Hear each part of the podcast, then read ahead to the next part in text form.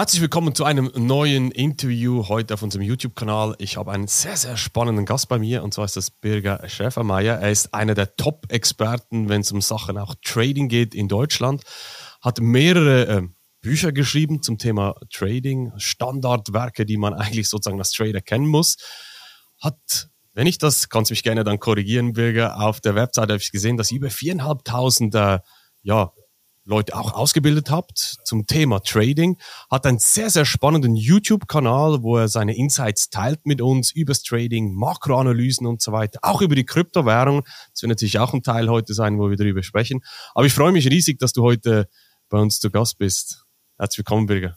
Ich freue mich auch da zu sein. Bin sehr gespannt, was heute Ich habe auch gesehen auf deiner Webseite, dass du BaFin zugelassener Vermögensverwalter bist. Ist das richtig? Ja, ich habe tatsächlich mehrere ähm, Firmen und eine ähm, hat tatsächlich auch die BaFin-Lizenz. Also dadurch bin ich auch zugelassener Vermögensverwalter ähm, von der BaFin. Also ja, ist gar nicht so einfach, das zu bekommen, weil du brauchst sehr gute Voraussetzungen dafür und ähm, ja, äh, es ist ein bisschen ähnlich ja. bei uns auch, also in der Schweiz. Also wir sind ja voll fokussiert auf die Kryptowährungen und Kryptowährungen sind kein Finanzprodukt in der Schweiz, aber wir sind auch reguliert. Bei uns ist es ja die FINMA, nicht die BaFin, sondern die Finanzmarktaufsicht in der Schweiz heißt FINMA.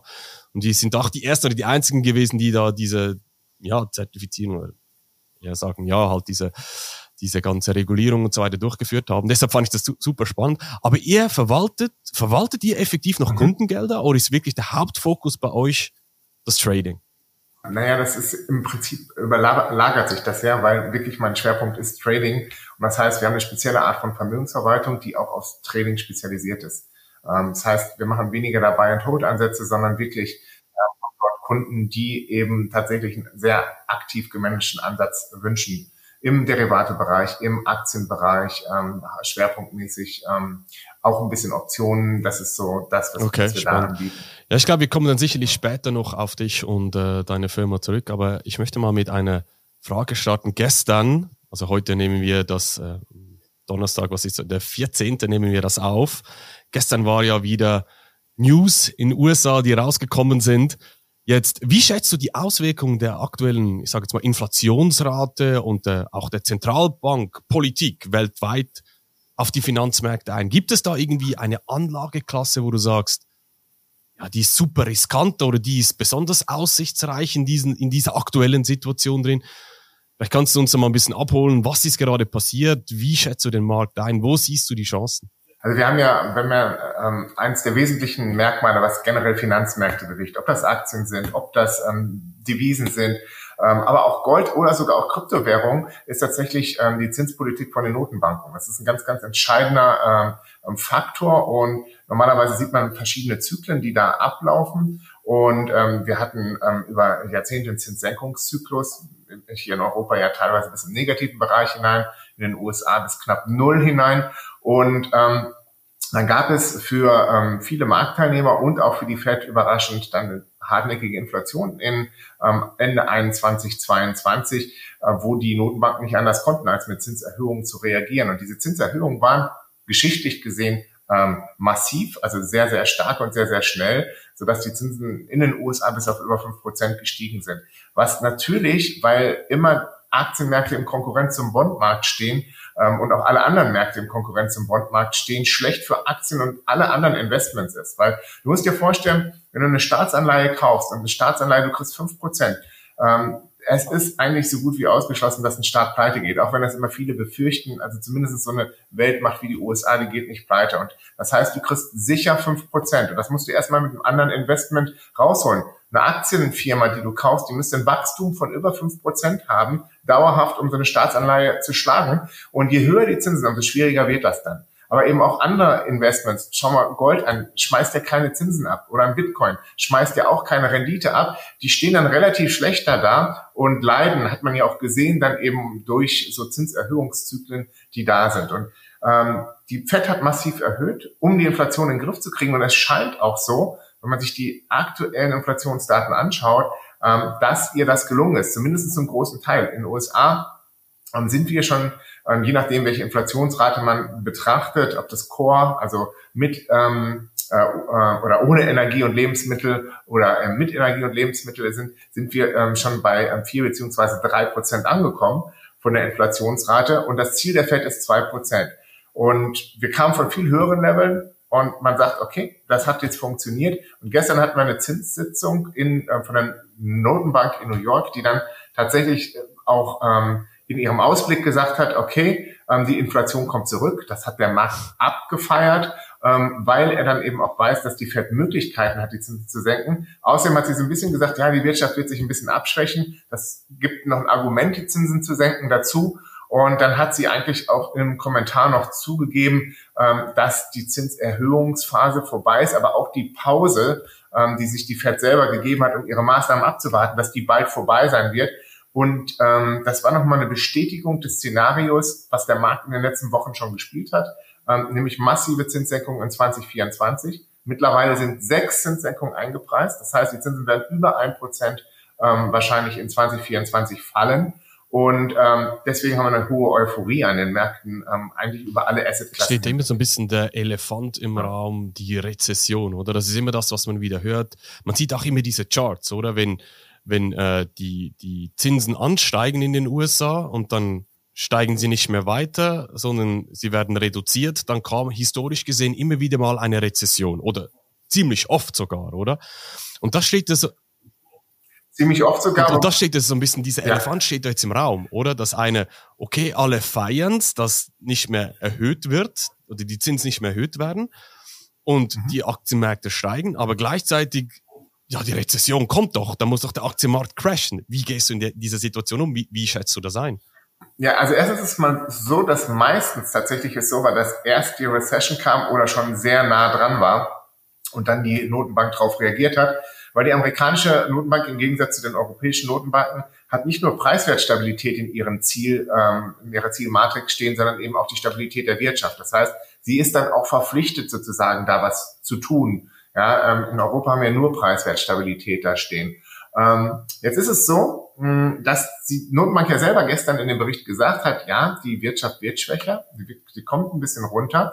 Aber ähm, was der Markt gerade glaubt, ähm, das ist so, man nennt es Goldlocken-Szenario, also es ist ein, ein Szenario, wo wir ein sogenanntes Soft Landing machen. Soft Landing heißt, ähm, die Wirtschaft wird zwar nicht mehr so stark wachsen, wie das im dritten Quartal 2023 war. Da hatten wir wirklich ordentliches Wachstum in den USA, aber wir werden auch nicht in eine Recession gehen. Also das kann man sich vorstellen, ja, wie so eine um, schwierige Landung, die ein Flugzeug macht, ohne zu crashen. Ähm, bei relativ schwierigen Bedingungen. In den meisten Fällen ist das nicht gut gegangen bisher. Also in den meisten Fällen kam dann tatsächlich eine Recession. Aber im Moment ist tatsächlich die Euphorie da, zumindest so wie es der Markt sieht. Man muss ja immer gucken, was, was denkt man selber, was denkt der Markt. Ähm, wie es der Markt sieht, dass wir dieses Soft Landing hinkriegen. Und ähm, wenn das gelingt, ähm, ja, dann ähm, sind die Kursanstiege definitiv gerechtfertigt. Dann haben die auch noch weiter Potenzial. Wenn jetzt in diesem Szenario was schief geht, also wenn jetzt die nächsten Daten, die reinkommen, eher darauf hindeuten, dass wir doch nicht so toll mehr mit der Wirtschaft sind und vielleicht in eine Recession rutschen, dann ähm, sind wir schnell dabei, dass wir bei Punkten sind, wo wir vom ähm, Markt sprechen können, der definitiv zu teuer dann ist, also zu teuer bewertet ist.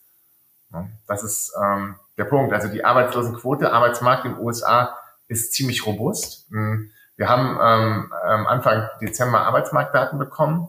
Die waren überraschend gut. Also man hatte eigentlich mit dem Anstieg der Arbeitslosenquote gerechnet, dass es nicht passiert. Und ähm, man sagt so, es gibt so eine, es nennt sich Samenregel aus der VWL, wenn wir vom, vom, mit der Arbeitslosenquote um 0,5 Prozent ansteigen, rutschen wir in einer Recession. Das wäre in den USA aber erst bei 4 Prozent. Im Moment sind wir bei 3,7 Prozent, also es ist tatsächlich noch Platz. Und äh, man hatte erwartet 3,8, 3,9 beim letzten Bericht. Wir sind aber besser. Das heißt, ja, im Moment laufen tatsächlich auch die Daten alle eher in das. Das ist ein guter. Punkt mit den Daten. Ich meine, das ist ja die Daten, die kommen wir wissen ja alle auch, dass gerade bei den Inflationszahlen, da wird immer wieder der Warenkorb ein bisschen angepasst und hier wird ein bisschen gedreht und hier wird ein bisschen gedreht und die einen sagen ja, die Arbeitslosenzahlen stimmen ja gar nicht, aber die kommen trotzdem so rein, das nimmt die Börse entgegen, oder? Ich glaube, das ist auch immer so eine große Herausforderung. Die Daten, die kommen, oder ich sage jetzt einfach mal so als, als Person, die jetzt nicht lange oder viel Erfahrung hat, oder? Die sagt dann, ja, aber die stimmen ja gar nicht, die Daten. Warum reagiert der Markt so? Ich glaube, das ist doch eine der großen Schwierigkeiten, auch diese Daten, ja, so hinzunehmen und zu akzeptieren. Oder siehst du das anders? Ähm, jein, also natürlich ist es so, wir haben bei allen Daten, das ist aber ganz normales Prozedere, haben wir im Nachhinein Revisionen. Also und äh, man muss sich mal vorstellen, okay, wie werden so Daten erhoben? Und man möchte natürlich die Daten auch rechtzeitig haben. Also wenn du überlegst, wir kriegen am ähm, wir haben am 8. Dezember die Arbeitsmarktdaten für den November bekommen. Das heißt, bis dahin, ähm, normalerweise ist der erste Freitag, das war aber der erste, das war dann wirklich zu kurz vom Zeitraum. Bis dahin muss irgendwo zumindest mal eine Schätzung vorliegen. Und äh, man kann nicht erwarten, dass ähm, man innerhalb von sieben Tagen von den ganzen USA die Daten richtig ähm, ähm, eingeschätzt hat. Aber ähm, die Schätzungen sind gar nicht, also wenn man sich die Revisions anguckt, die sind meistens gar nicht so, so schlecht. Und ähm, der Markt orientiert sich an den Zahlen. Aber was vielleicht wichtiger ist aus Trainer-Gesichtspunkten und aus, aus auch Investoren-Gesichtspunkten, letztendlich sind die Zahlen, die kommen, ähm, egal. Also was wichtig ist, ist, wie reagiert der Markt auf Zahlen? Also ähm, es gibt im Prinzip mehrere Möglichkeiten. Du kannst eine gute Nachricht haben und der Markt kann ähm, steigen, was normal logisch ist. Es kann aber auch sein, dass du eine gute Nachricht hast und der Markt fällt. Und das ist eher eine Information, auf die du schaust. Also du schaust gar nicht, wie sind die Zahlen, sondern du schaust, wie reagiert der Markt da drauf. Und ähm, in diesem Fall haben wir gesehen, dass egal was für Zahlen kamen, also es gab ja auch ein paar schlechtere Zahlen in den letzten Monaten, zum Beispiel International Sales Manager Index, der spricht eigentlich definitiv für eine Recession. Ähm, aber egal wie schlecht die Zahlen sind, ist die Börse nach oben gegangen. Und das zeigt eigentlich letztendlich, dass die Anleger sagen, es ist uns egal, wir wollen unser Geld irgendwo hinbringen, wir wollen es nicht mehr unterm Kopfkissen haben. Ja, ist ja logisch. Und ähm, dann steigt der Markt. Und ähm, das ist eigentlich viel, viel wichtiger als die absolute Zahl oder ja, ob die Zahlen jetzt genau sind oder nicht. Das ist ein sehr, sehr guter Punkt, den ich wirklich spannend finde. Also die Daten, die kommen, ja, die sind da, ob sie jetzt korrekt sind oder nicht, ist eigentlich sekundär, sagst du, sondern es ist viel, viel wichtiger zu schauen, wie dann der Markt auf die Veränderung der Zahlen reagiert. Und was du jetzt gesagt hast, ist, dass mhm. auch wenn die Zahlen immer schlechter werden, der Markt sagt, pff, ist mir egal. Und das ist ja so ein Eindruck, den ich auch habe bezüglich der, der Eingangsfrage sozusagen mit dem Elefant im Raum. Glaubst du, auch wenn die Rezession kommt, also Fett äh, kürzt jetzt die, die Zinsen und dann haben wir wieder mhm. das Szenario wie in der Vergangenheit immer schon gesehen haben, die Rezession kommt und so weiter und so fort. Aber glaubst du wirklich, mhm. dass der Markt sich wirklich noch dafür interessiert? Ich habe mehr das Gefühl, egal was passiert, wie du es gesagt hast, Number go up. Also alles, es, mhm. es, es, muss steigen, weil das Geld irgendwo hin muss. Mhm. Würdest du das irgendwie auch so sehen oder, oder wie mhm. würdest du das interpretieren? Ich sag mal so, der Markt kann lange Zeit ähm, bestimmte Daten ignorieren, aber nicht ewig. Und dann ist es immer die Frage, ist es eine, eine kurzfristige Abschwächung, eine kurzfristige Wachstumsdelle, die einfach ähm, nochmal entstanden ist aufgrund der restriktiven Zinspolitik, die dann ja aber sozusagen ähm, verschwinden wird? Oder ist es tatsächlich ein systematisches Problem, weil wir sagen wir mal, in der Globalisierung ja eher Rückschritte gemacht haben. Also die, die, die, die einzelnen Blöcke beginnen ja immer mehr, sich voneinander ähm, zu trennen, anstatt miteinander zu arbeiten. Und ähm, das ähm, ist dann am Aktienmarkt oder auch bei allen anderen Märkten, ähm, ist es letztendlich so, früher oder später, also André Costellani, also der, der bekanntesten Investoren, hat das mal gut formuliert. Mit, mit, mit der Wirtschaft und der Börse ist es wie mit, mit einem Herrchen und einem Hund. Ja? Manchmal läuft der Hund voraus, ja, manchmal läuft er hinter einem her, aber letztendlich entfernt er sich nie zu sehr vom Herrchen. Und ähm, so ist das mit, mit, mit der Börse auch. Also sie kann mal vorauslaufen, was sie gerade tut. Ja, und jetzt schließt entweder das Härchen auf oder das Härchen geht in die andere Richtung, aber dann kommt dann auch irgendwann ähm, die, ähm, die, mhm. die Börse eben mit. Ja, die Börse ist der Hund in diesem Beispiel, ähm, der, der Herr ist die Wirtschaft und ähm, letztendlich ist das der entscheidende Punkt. Also ähm, auf ewig können wir das nicht ignorieren und das haben wir auch immer wieder gesehen. Hm, da gibt's genug Beispiele. Ähm, eine der, der bekanntesten Beispiele ist die sogenannte Dotcom-Blase 99 2000, ähm, wo einfach der Markt komplett ignoriert hat die Realität. Und dann ist er tatsächlich in drei, vier Jahre Bärmarkt ähm, reingefallen und hat massive Preiskorrekturen hingelegt. Wie, wie schätzen du die nächsten Monate ein? Du hast ja in deinen YouTube-Videos auch immer wieder mal gesagt, es ist auch dieses, man muss aktiv sein, man muss den Markt lesen, man muss ja, einfach das Aussitzen, Buy and Hold und irgendwie wird schon gut gehen, sage ich jetzt mal ein bisschen die Augen zudrücken, das funktioniert einfach nicht mehr, was wir in der Vergangenheit auch gesehen haben. Wie, wie, wie schätzen du das ja, wirklich ein, ja. die nächsten Monate? Weil das ist genau die Schwierigkeit, die wir bei unseren Kunden auch immer wieder sehen. Ja, ja, soll ich jetzt investieren? Mhm. Aber der Markt sind alle so negativ, aber der Markt steigt, oder? Tatsächlich schaue ich, wenn ich mein Trading mache, schaue ich im Prinzip auf drei Sachen. Ähm, das eine ist eine, tatsächlich eine reine Markttechnik. Das heißt, ähm, wie verhalten sich Hochs und Tiefs zueinander? Ähm, also steigt der Markt, okay, das ist schon mal gut. Dann ist erstmal die Wahrscheinlichkeit auch höher, dass er weiter steigt. Der zweite Faktor ist dann immer, ist diese technische Bewegung fundamental untermauert? Das heißt, haben wir Daten, die auch diesen Kursanstieg berechtigen. Wenn das Hand in Hand geht, dann ist der Anstieg umso stärker noch und umso stabiler. Und ähm, der dritte Faktor, das ist dann das sogenannte Sentiment, ähm, das heißt die Stimmung. Und die Stimmung, wenn die zu optimistisch ist, also wenn, die, wenn, wenn im Prinzip dir jeder sagt, komm, du musst jetzt in den Aktienmarkt rein, ähm, dann wird's gefährlich, weil dann können die Fundamentals gut sein und die Technik gut sein. Dann ähm, ist immer der Markt in der Nähe eines Tops. Aber in der Nähe ist, und das, ähm, ich habe es gerade heute in einem, in einem Beispiel erklärt in einem Video, ähm, das Sentiment, das misst im Prinzip die Temperatur. Also es, ähm, was es nicht tut, ist, es ist kein gutes Timing-Instrument zu sagen, jetzt dreht der Markt. Also er kann dir sagen, es ist schon verdammt heiß. Das kannst dir sagen. Nur, ähm, das ist ja, wenn du Wasser auf einer Kochplatte stehen hast und du hältst ein Thermometer rein und denkst, oh, das ist richtig heiß.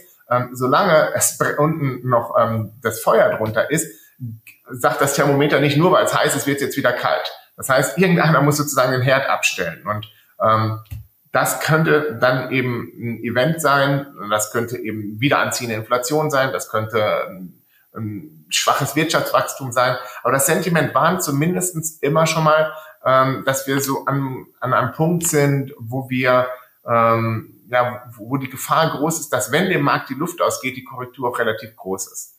So, und ich, wenn du mich jetzt fragst, wie sehe ich es in den nächsten Monaten?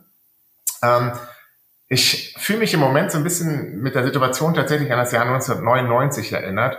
Ähm, 1999 ist das ganze Jahr der Aktienmarkt gestiegen und ist nochmal so richtig akzeleriert in den Monaten November und Dezember. Und da haben ganz, ganz viele damals gesagt, ah, das ist jetzt so hoch, das kann nicht weitergehen. Äh, das Interessante war, hm, dass du in den folgenden Monaten, Januar, Februar bis Mitte März 2000, eigentlich nochmal fast 40 Prozent im Nasdaq ähm, an, an, an Kursexplosion hast. Also ähm, das, du kannst dir das vorstellen wie so ein Tanker, der unterwegs ist. Den stoppst du nicht so schnell. Ja, Das braucht so ein bisschen, bis der stoppt in den meisten Fällen. Und von daher ist es eben genau der Punkt jetzt. Also ich würde mich nicht gegen die Bewegung stellen. Ja, definitiv nicht. Im Moment läuft sie noch äh, klar nach oben. Und solange sie nach oben läuft, bin ich auch noch als Trader auf der Long-Seite. Es wird definitiv der Zeitpunkt kommen, wo sich ein Top ausbildet. Das ist dann meistens auch erstmal ein Punkt, wenn du auf der Long-Seite bist, wo du vielleicht ein bisschen Geld verlierst, was nicht weiter schlimm ist. Dafür hast du ein Risk-Management da, weil man nicht immer recht hat ähm, und du weißt auch nicht, wann das ist. Aber ähm, der Markt sagt dir dann auch, wenn das Top in place ist und du die andere Seite bedienen musst. Birger, angesichts der jüngsten Volatilität auch weltweit oder Unsicherheiten bei den globalen Märkten, hast du es vorangesprochen gehabt, alle separieren sich wieder, jeder macht sein eigenes Ding, oder? trennen sich, Kriege und so weiter und so fort. Mhm. Ja, welche Strategie empfiehlst du Investoren in solchen unbeständigen Marktumfeld? Was, was ist aus deiner Sicht wirklich das Richtige, sich zu behaupten? Also meine Sicht ist eigentlich relativ einfach in der Sache. Also wir hatten ähm, einen, einen Zinszyklus über Jahrzehnte und ein, eine Tendenz weltweit, die einen Ansatz wie Buy and Hold einfach sehr krass unterstützt hat und der auch sinnvoll war. Diese Zeiten sind aber definitiv vorbei. Also da brauchen wir auch nicht irgendwie Fettdaten oder sonst was anzuschauen. Es, wir leben einfach jetzt in einer anderen Welt und das ähm, schon seit zwei, drei Jahren. Und das bedeutet, dass man mehr ein, eine Sache machen wird, die von Buy-and-Hold-Anhängern immer verschrien wird. Die nennt sich Markttiming oder auch Trading. Ja, nämlich, dass du mal in, in steigende Kurse deine Gewinne mitnimmst und Kasse hältst um dann, wenn du jetzt nicht short gehen möchtest, ähm, dann irgendwann einfach mal auch einsteigst wieder, wenn Einbruch ist, also in, in den Märkten. Das heißt, du musst einfach lernen, aktiver dein Geld zu managen. Das ist ähm, eine Fähigkeit, die natürlich schwieriger ist als ein Buy and Hold. Buy and Hold kann jeder. Buy and Hold, du kaufst einmal eine Aktie, legst die in dein Depot, kaufst einen marktbreiten Wert, ähm, kann eigentlich nicht viel schief gehen. Nur, dieser Buy and Hold Ansatz, in der Argumentation, der ist ja immer so auf 60 Jahre gemacht, dann kann damit, da, da, da geht nichts schief. Aber dass du mal zehn Jahre lang ähm, schief liegen kannst und dass die zehn Jahre lang auch echt Schmerzen für dein Depot bedeuten, das sagt dir dort keiner. Und ähm, ich bin jetzt 30 Jahre dabei. Ich habe ähm, Perioden gesehen, wo zum Beispiel so Top-Performer-Aktien wie eine Microsoft, Ja, die war auch erstmal 2000 war die ähm, einer der Top-Aktien, aber dann hast du die auch erstmal sieben, acht Jahre lang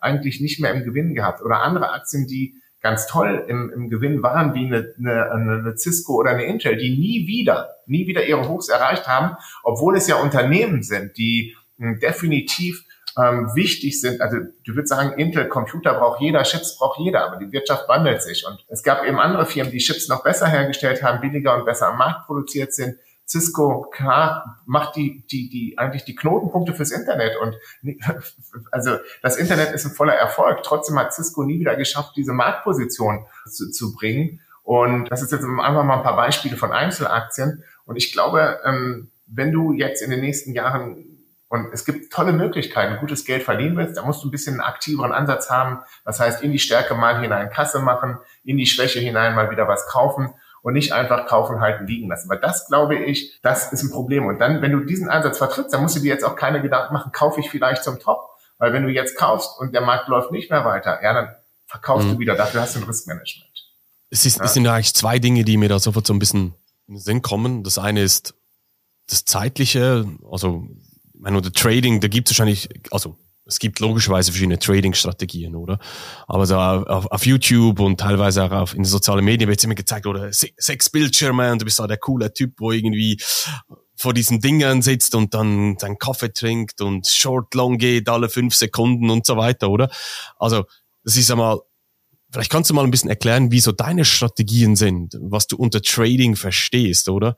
Wie siehst du diese Branche? Oder, oder was sind deine ja. Ansätze vom Trading her? Ähm, tatsächlich, ähm, du hast es gut, äh, gut gesagt. Also mh, das muss man natürlich erstmal richtig definieren, weil ähm, ähm, viele Leute verstehen unter Trading so ein ganz kurzfristiges Rein und Raus. Ähm, und das, was vielleicht Richtung Daytrading oder noch krasser geht, Richtung Scalping. Also wirklich Scalp kommt ja daher, so Indianer-Scalp, so ein dünnes Stückchen sich aus dem Markt rauszuschneiden. Und da bin ich ganz ehrlich, ähm, wenn du so kurzfristige Bewegungen ähm, kapitalisieren willst, ist das erstens total schwierig ähm, aus folgenden Gründen. Also ich sage nicht, dass es nicht möglich ist, sondern du musst dir immer fragen, wenn du am Markt bist, gegen wen trete ich an?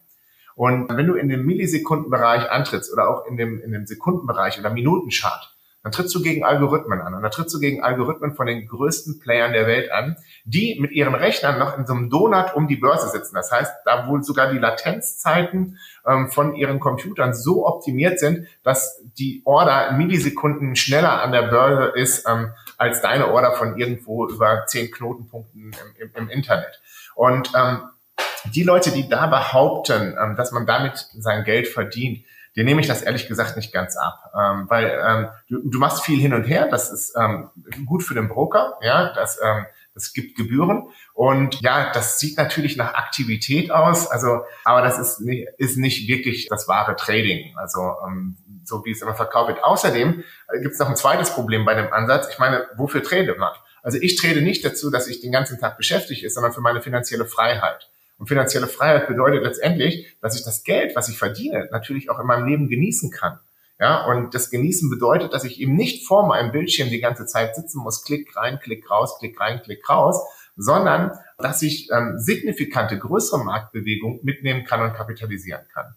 So, und ähm, das heißt, diesen ganzen kleinen Zeiteinheit, da sage ich, das ist den Maschinen vorbehalten. Da hat auch keiner eine Chance. Und da muss auch keiner sagen, ich habe ein ganz tolles Programm geschrieben, ähm, das mache ich automatisch, weil wenn du antrittst gegen, gegen die Mathematiker und Physikstudenten von, von an, an der Wall Street, von Goldman Sachs und so, äh, wenn du das so gut programmieren kannst, geh hin, du kriegst von denen Job und verdienst mehr als mit deinem eigenen Trading. Bin ich mir sicher, weil du kriegst da Millionen Bonis, ja. So, mm, also da glaube ich, das ist alles ein bisschen Bereich, Bereich Mythos, Fantasie und das sieht natürlich wahnsinnig spannend aus, aber so spannend ist Trading eigentlich gar nicht. So, und dann hast du verschiedene Zeitebenen und ähm, Du kannst dann schon innerhalb eines Tages signifikante Bewegungen, also auf mehreren Stunden ähm, mitnehmen. Zum Beispiel gestern der S&P hat an die 70 Punkte gemacht. Das ist richtig viel, sind große Bewegungen. Das kannst du machen. Dafür musst du aber ein Zeitbudget auch haben, dass du sagst, okay, ich habe ich überhaupt während ähm, des ganzen Tages Zeit, meine Trades zu managen. Seien wir ehrlich, die meisten Menschen haben das nicht. Ähm, die meisten Menschen haben noch andere ähm, Jobs oder andere ähm, Aufgaben neben ihrem Trading.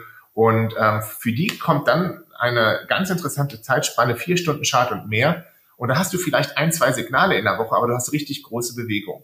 auf den Währungen, weil riesengroße Trends in den Währungen sind, die auch sehr stabil sind, in den Zinsmärkten, ähm, aber auch gerne ähm, in Aktienmärkten, Cryptocurrencies. Ähm, das heißt, du versuchst jetzt dir nicht mehr dieses Ministückchen rauszuschneiden, aber du versuchst trotzdem signifikante Bewegung mitzunehmen. Und das ist dann ein Ansatz, äh, wo ich sage, da beginnt es Spaß zu machen. Da lohnt es sich dann auch ähm, für denjenigen, der das ähm, betreibt, weil dann steht plötzlich Zeitaufwand zu dem Ertrag in richtig gutem Verhältnis. Und du kannst das auch skalieren, was du auf der Zeit, kleinen Zeiteinheit auch nicht machen kannst. Die kleine Zeiteinheit aufgrund der Liquidität in den Märkten, die ist ähm, nicht skalierbar. Also du kannst es nicht mit vielen Lots machen. Wenn du das mal mit einem Lot erfolgreich machst, kriegst du mit zehn Lots, weil du dann Teilausführung kriegst schon Schwierigkeiten. Die größeren Zeiteinheiten sind alle skalierbar. Kannst du mhm. also easy skalieren. Also ich sag dir auch, ich trade nicht, ich bin langfristig investiert. Klar, ich nehme auch Gewinne mit. Äh, bei den Kryptowährungen, da haben wir ganz andere Zyklen. Der Markt funktioniert komplett anders noch oder wie so traditionelle Finanzmärkte, also die Aktienmärkte und so weiter. Aber was würdest du sagen, für wen ist dann das Trading geeignet und für wen nicht? Auch wenn zum Beispiel mentale Themen noch reinkommen, Emotionen und das sind alles noch weitere neben dem Handwerk Themen, oder? Definitiv. Also wenn du ein bisschen größere Zeitebenen tradest, ähm, gibt es wenig Einschränkungen von dem Zeitaufwand. Für wen es geeignet ist, ist tatsächlich für Menschen, die ähm, eigenverantwortlich Entscheidungen treffen wollen und die auch gerne Entscheidungen treffen, weil du musst viele Entscheidungen treffen beim Trading. Ähm, das ist tatsächlich so. Wenn du jemand bist, der so wenig Entscheidungen treffen will, ähm, dann ist Trading tatsächlich nicht so das Richtige. Dann, also das selbstverantwortliche ähm, Handeln ähm, steht definitiv da im, im Vordergrund.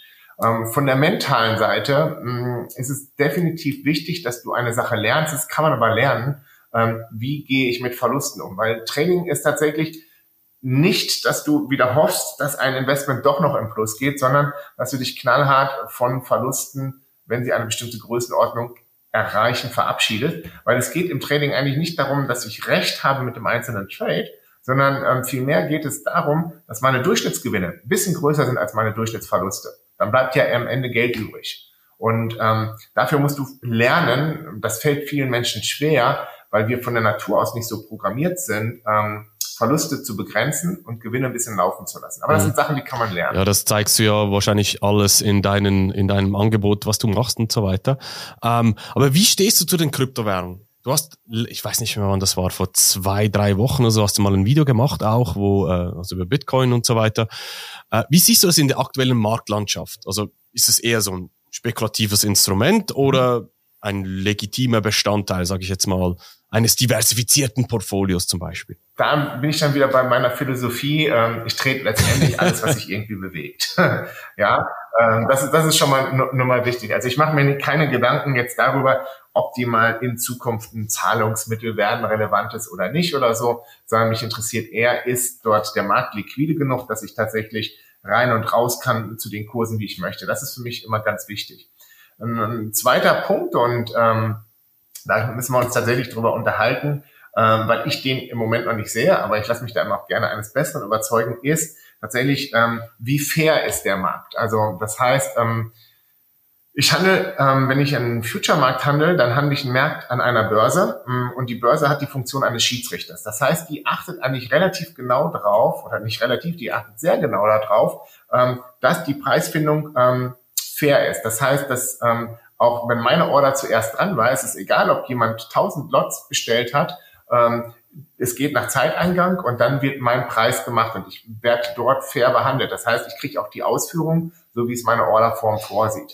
Und das ist in manchen nicht regulierten Märkten anders. Also ich sage mal zum Beispiel CFD-Markt ist es definitiv anders. Und im Kryptomarkt, ähm, da ähm, ja, sehe ich eben noch die Schwierigkeit, dass zumindest da der Raum gegeben ist, ähm, dass es die Möglichkeit gibt, dass ich der Schiedsrichter nicht auf meiner Seite steht. Ja? Ähm, und das ist ja auch so ein Punkt, glaube ich, den die, die, das die große Hausaufgabe von diesem Markt ist, ähm, nämlich irgendwo doch eine Einigung in, in der Regulation hinzubekommen, auch wenn, wenn, wenn, wenn man gerade sagt, nee, wir wollen ja gar nicht reguliert werden, aber damit das ein, ein, ein Instrument ist, was tatsächlich auch in einer richtigen großen Größenordnung gehandelt werden, wo zum Beispiel, wir haben ja gehört, BlackRock, die wollen ETF auflegen oder so, dann muss da eine gewisse Transparenz noch rein, eine gewisse Fairness ähm, in diesem Markt, ähm, damit damit der ähm, gleichberechtigt okay, ist. Okay, also das heißt, für dich ist es eigentlich egal, was es was der unterliegende Markt ist. Er muss einfach fair sein und er muss wahrscheinlich halt auch möglichst volatil sein, gehe ich jetzt mal davon aus, weil wenn er nicht volatil ist, kannst du nicht handeln, jetzt aus deiner Sicht. Absolut. Also ich liebe Volatilität und ähm, das ist ein bisschen wie beim, beim Surfen. Also wenn du keinen Wind hast, dann kannst du der beste Surfer der Welt sein. Ähm, ja, es nützt dir nichts. Und du brauchst, als Trader brauchst du Volatilität und je besser du traden kannst, umso besser kommst du auch mit mehr Volatilität klar. Also macht es dann auch nochmal mehr Spaß. Also hast du auch nochmal mehr Möglichkeiten. Bist du selber auch anders investiert? Also tradest du effektiv nur, also in Anführungs- und Schlusszeichen, oder bist du zum Beispiel auch langfristig investiert mit gewissen Positionen, wo du sagst, ah, das lasse ich wirklich beiseite, sozusagen Notgroschen für in, keine Ahnung, wie viele Jahren?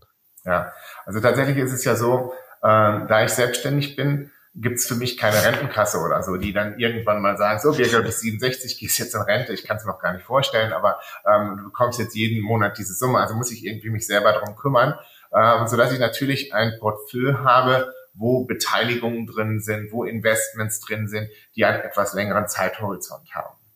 Ja, ähm, aber auch da bin ich durchaus, das mache ich dann aber in wirklich einem großen Timeframe, ähm, Interessanterweise habe ich ein halbes Jahr vor Corona habe ich tatsächlich alle meine Aktienpositionen glattgestellt, alles was ich hatte.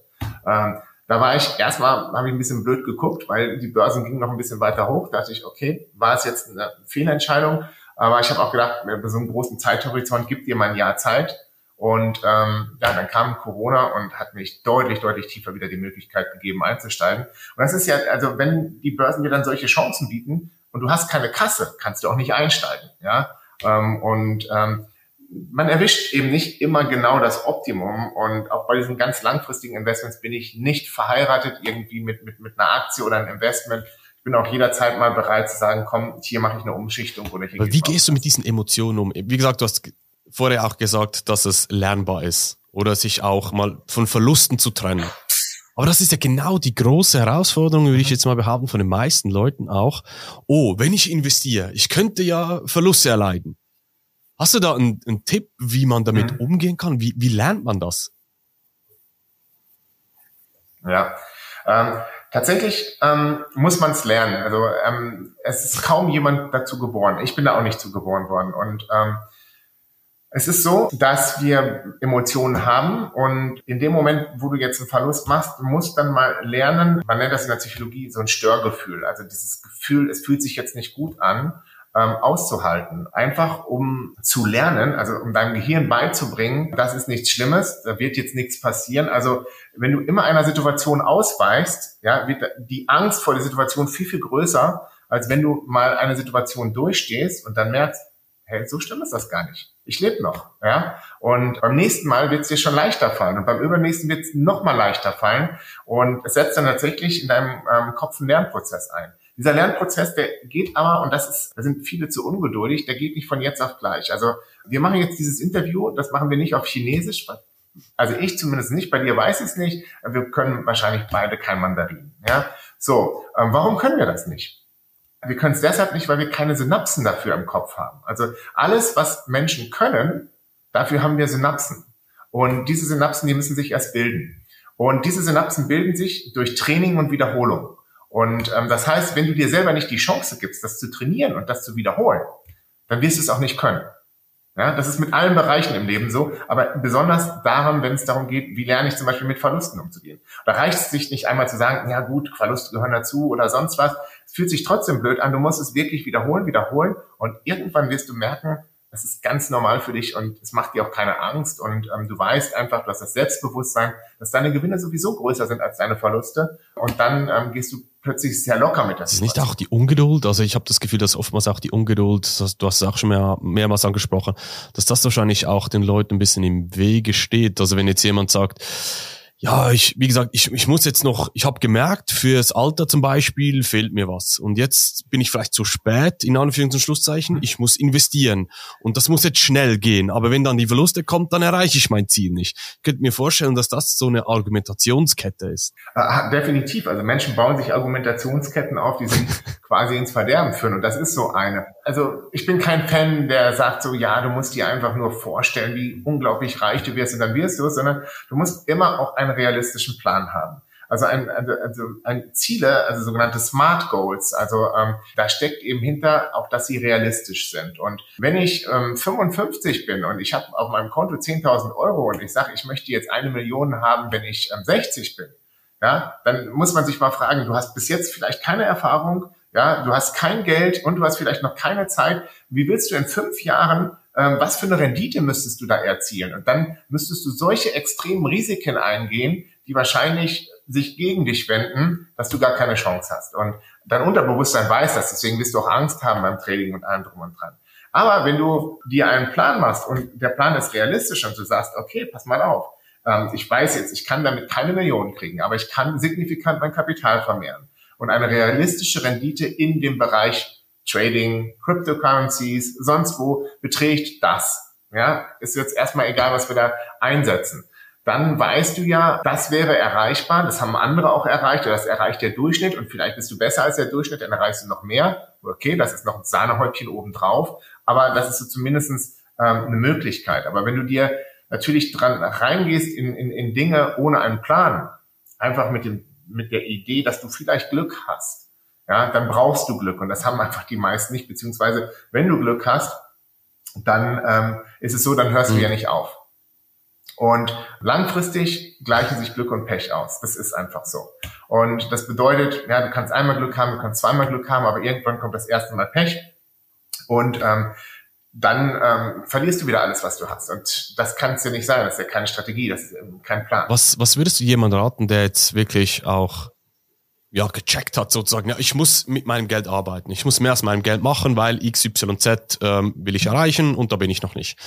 Was würdest du jetzt eine Person sagen? Was ist so mhm. aus deiner Sicht der erste Schritt? Ja, definitiv musst du die ganzen Basics lernen. Also es, es gibt einfach wie in jedem Bereich ähm, wo du irgendwo beginnst, gibt es bestimmte Begriffe, die du lernen musst, bestimmte Vokabeln, die du lernen musst. Ähm, du musst bestimmte Dinge einfach lernen, um in, in, im Bereich Trading oder auch Investieren ähm, überhaupt mitspielen zu können. Es gibt keinen Führerschein da und das ist genau das Problem. Jeder kann es machen, aber du musst einfach ein paar Sachen machen.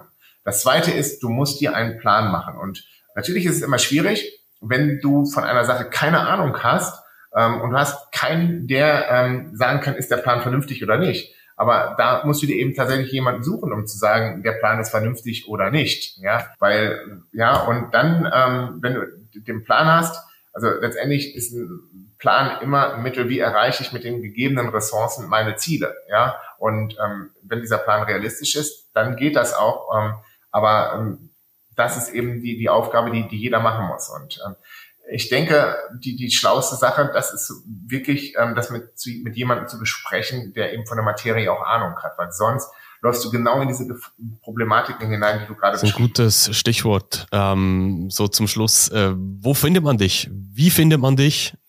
Kannst mal raushauen, wo sich die Leute melden können, die ja. sagen, cool, was der Bürger macht. Das will ich auch können. Also klar, Sie finden mich im Internet, wo sonst heutzutage. Ähm, Sie finden mich, ähm, ich habe eine Trading Academy und die Seite ähm, ist www.tradak, also Theodor, Richard, Anton, Dora, Anton, Cäsar.